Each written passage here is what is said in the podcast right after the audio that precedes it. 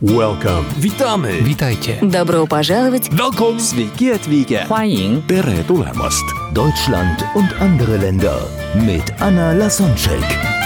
Der erste und einzige Podcast in Deutschland, Österreich und der Schweiz, der sich mit interkultureller Kommunikation beschäftigt, spannende Impulse über fremde Länder liefert, entfernte Kulturen näher bringt und erfolgreiche Menschen mit internationaler Erfahrung interviewt. Hören Sie heute den zweiten Teil des Mitschnitts Vier Methoden, um mit interkulturellen Konflikten umzugehen. Was machen Personen in einem neuen Land, die davon überzeugt sind, dass ihre eigene Kultur die einzig und alleine gültige und die beste ist? Die von der eigenen Kultur begeistert sind und behaupten, die ganze Welt sollte sich genauso verhalten und genau solche Sitten, Bräuche, ähm, Regeln haben, wie die in der eigenen Kultur gelten.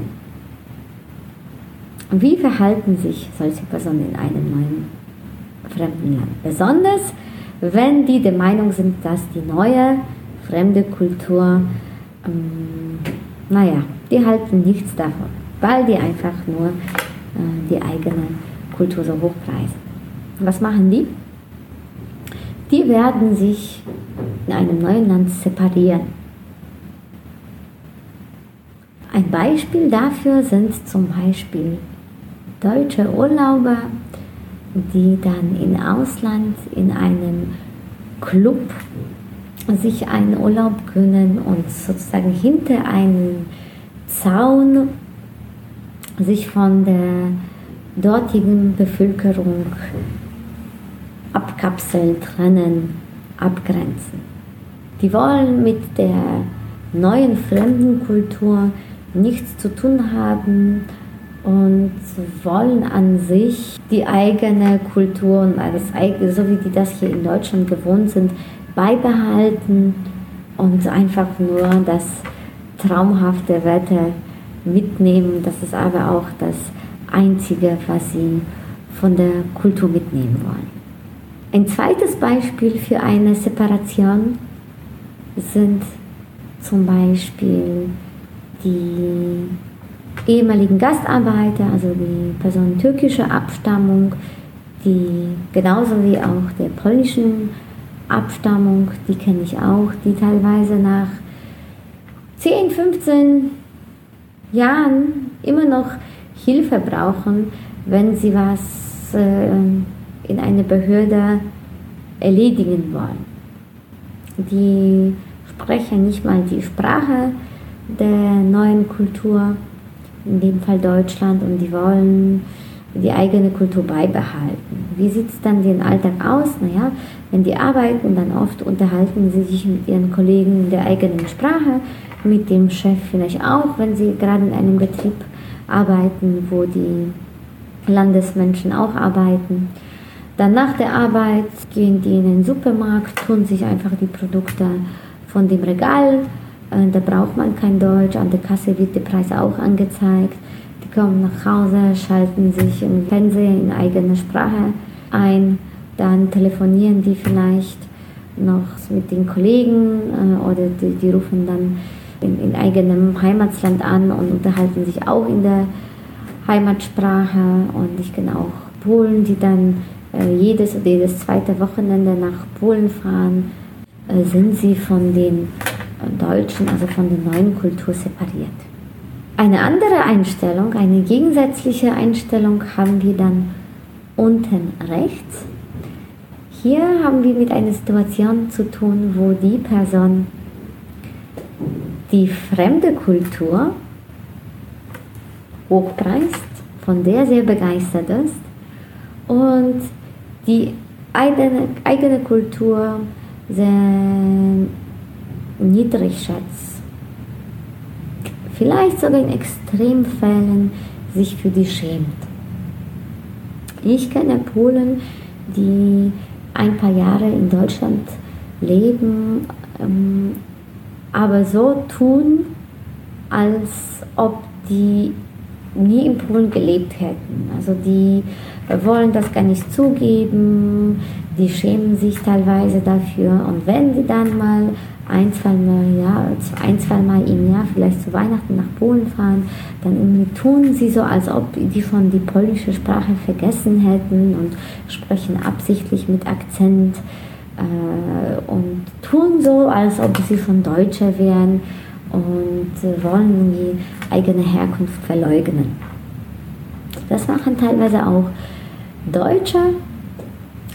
Ähm, bei dem ersten Beispiel hatten wir eine Separation, noch Beispiele wie Little India in London oder ähm, Chinatown in New York, aber komischerweise gibt es in Amerika, also nichts, dass ich davon wüsste, irgendwie Little Germany.